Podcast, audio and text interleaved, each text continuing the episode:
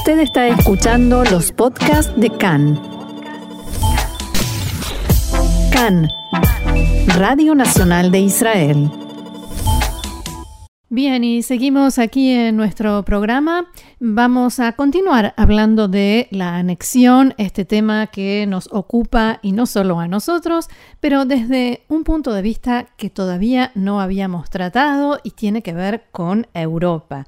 Y para eso nada mejor que contar con la ayuda de Víctor Arel. El señor Víctor Arel es ex embajador de Israel en España, diplomático eh, y un experto en la materia. Eh, Víctor Shalom y bienvenido una vez más a Cannes. Muchas gracias, bienvenidos a todos ustedes. Bien, y como decía, el tema es Europa y eh, la reacción o la posible reacción ante este plan israelí de anexar territorios. Precisamente ayer, representantes de países europeos mantuvieron una reunión virtual, dadas las circunstancias, con el secretario de Estado Pompeo y le proponían una nueva fórmula para volver a sentar en la mesa de negociaciones a israelíes y palestinos. ¿Cómo evalúa usted esto? Y bueno, yo creo que debemos eh, ver a Europa con completamente, eh, diría yo, uniendo la anexión al tema de la reanudación de las negociaciones con los palestinos hacia el, eh, un, posible futuro acuerdo. Eh, ellos no ven bajo ningún concepto el tema de la anexión eh, sin estar conectado directamente con este tema. Por ello es que están haciendo todos los esfuerzos posibles para llevar adelante esta idea, para que no se haga una, diría yo, una anexión uh, sin tomar en cuenta al eh, tema palestino. Y yo creo que lo más indicado de todos ha sido la visita del eh, ministro de Relaciones Exteriores alemán, eh, la primera visita, diría yo, uh, oficial europea que hemos tenido vienen otras como Grecia y, y, Chipre, pero sobre todo Alemania. Cuando hablamos de Europa, hablamos de Alemania básicamente. Uh -huh. eh, y si de todos modos el plan de anexión sigue adelante, aunque sea en forma reducida, ¿no? Como se había anunciado en principio, ¿cómo, uh -huh. ¿cómo le parece a usted que va a reaccionar Europa? ¿Serán, primero, serán capaces de ponerse de acuerdo en una sola reacción? Y en ese caso, ¿cuál sería? Claro, eh, ese es un tema obviamente que lo hemos tratado varias veces porque eh, hay aquí dos aspectos. Uno, las medidas que debe que puede tomar Europa como comunidad europea, eh, Europas comunes que necesitan un consenso uh, de todos los países que forman la comunidad europea para ser tomadas, como por ejemplo diría yo un tipo de sanciones económicas o una amenaza con cortar las relaciones con Israel eh, eh, científicas, por ejemplo, no permitir a Israel participar en un próximo plan, programa científico muy, muy importante para Israel. O sea que hay una serie de medidas que podrían ser tomadas, pero para ello se necesita un consenso. Y en ese consenso eh, no es fácil lograrlo, pues a pesar de la, del gran peso de Alemania, España, Italia, eh, hay países como Hungría, como Chequia, que eh, Polonia incluso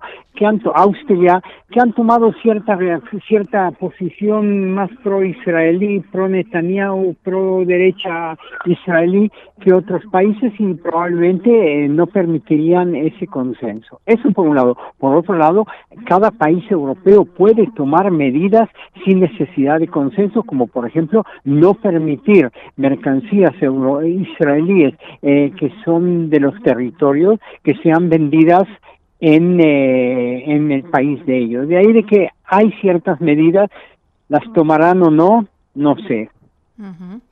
¿Cuál es el, el, país a la vanguardia de esta oposición y con la bandera de las sanciones o de las reacciones más duras? O sea, aquellos, tú dices de que eh, los que están más a favor de, de Israel si toma una decisión no, de al la contrario. anexión. Al, al contrario, al contrario. Ok, entonces obviamente son los países de mayor peso en Europa. Mm. Hablo en particular de Alemania. Alemania en estos momentos está teniendo muchos tipos de discusiones con Estados Unidos, no solo sobre el Medio Oriente, sobre una serie increíble de temas. Hemos visto como hoy en la mañana eh, Trump amenazó con sacar a los soldados eh, americanos de territorio alemán porque ellos no pagan. en fin, hay una serie de temas muy centrales en los cuales Alemania y Estados Unidos no miran de la misma forma eh, y están muy, muy diferenciados. El Medio Oriente incluido. De ahí de que Alemania yo creo que hoy en día es el país que eh, de mayor peso, no solo económico, también político, dentro de la comunidad europea. Los otros dos países eh, son, diría yo, España e Italia, pero el problema es que ambos están recién saliendo de la corona que los afectó tremendamente y es por ello que no los veo muy, muy decididos. Seguirán a Alemania. Francia también juega un rol importante, obviamente, al lado de Alemania y eh, Inglaterra ya está prácticamente fuera del consenso europeo y de la comunidad europea. ¿Hasta qué punto este, este tema podría llegar a perjudicar, a dañar relaciones de Israel con países considerados amigos, empezando por Alemania? Yo yo creo que definitivamente sí. Eh, estamos en una situación en la cual veo decisión europea que no había visto anteriormente de no permitir eh, de que diría yo, de que Israel se salga con la suya sin tomar en cuenta reacciones y consecuencias. De ahí de que yo creo, sobre todo, sobre todo en el tema económico, eh, que es sumamente importante hoy en día y siempre lo fue, pero hoy más, dada la situación económica, ya que Europa sigue siendo el principal socioeconómico de Israel y cualquier tipo de eh, reacciones negativas, de, diría yo, de boicot o de eso, puede afectar más aún la economía de Israel ya muy, muy tocada.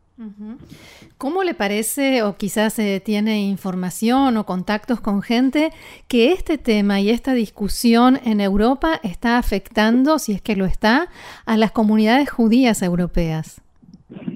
Eh, sí, ese es un tema que siempre debemos tenerlo en cuenta porque cualquier situación en la cual haya una especie de tensión entre un país e Israel, digamos Alemania, digamos Francia, eh, se refleja también muy pronto sobre la comunidad judía. Y siempre hay que tener en cuenta que el antisemitismo está siempre eh, eh a flor. Pero no creo que esta es una situación hoy en día en la cual veremos diría yo, una especie de aumento en, el tema del antisemitismo, sino que más que nada eh, nos quedaríamos en el campo diplomático, político entre Israel y los países que tomen una posición que Israel eh, pues eh, no le agrade.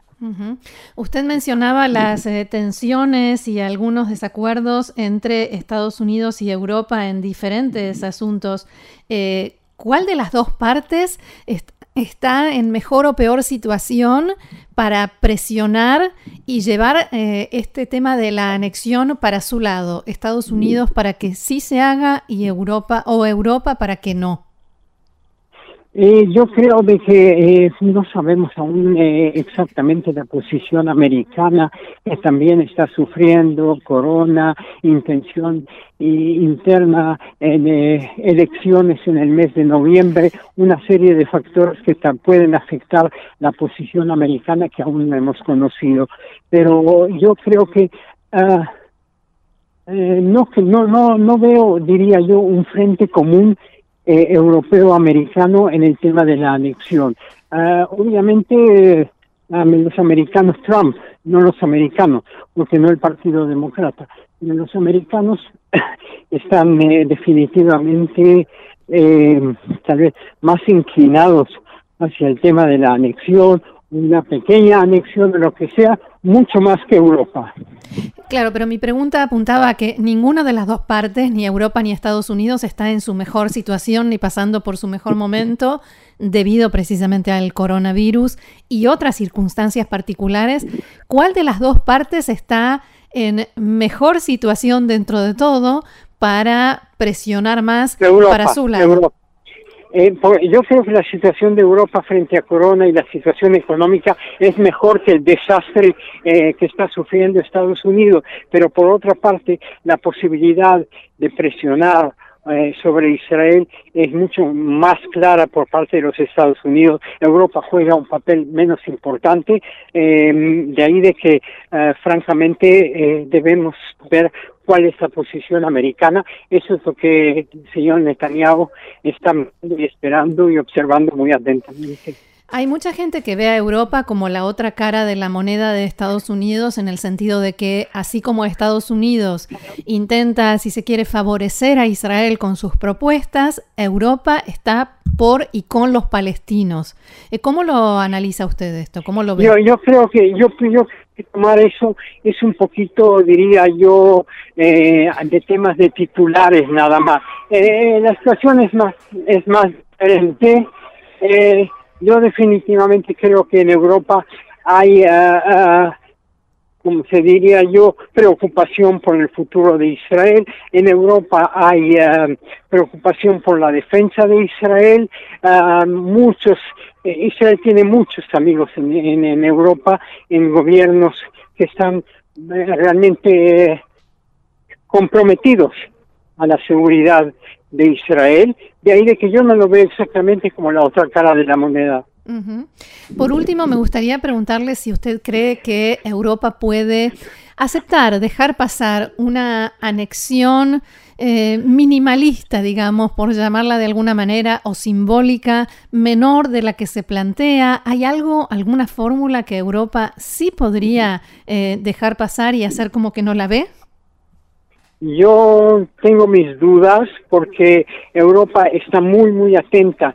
Debe, hay, hay a, a, otros jugadores del Medio Oriente, a Egipto y Jordania, que son fundamentales en el tema de la anexión, a, los, a la autoridad palestina, que se vería también sumamente afectada, y Jordania ya lo hemos dicho. Yo, yo creo que Europa, los países a diferencia los países del Golfo sí, pero sobre todo Egipto, Jordania y la autoridad palestina son países eh, que tienen, diría yo, eh, más influencia sobre Europa y están más cercanos a ellos. En ese sentido, mm. uh, no veo la posibilidad de que Europa sencillamente mire hacia el otro lado si haya una anexión. De cualquier eh, tamaño o fórmula. Creo, creo, pero bueno, veremos. Uh -huh. Muy bien. Eh, señor Víctor Arel, diplomático, ex embajador de Israel en España, muchísimas gracias eh, por este nuevo diálogo con CAN en español y será hasta la próxima. A ustedes también. Gracias. Shalom.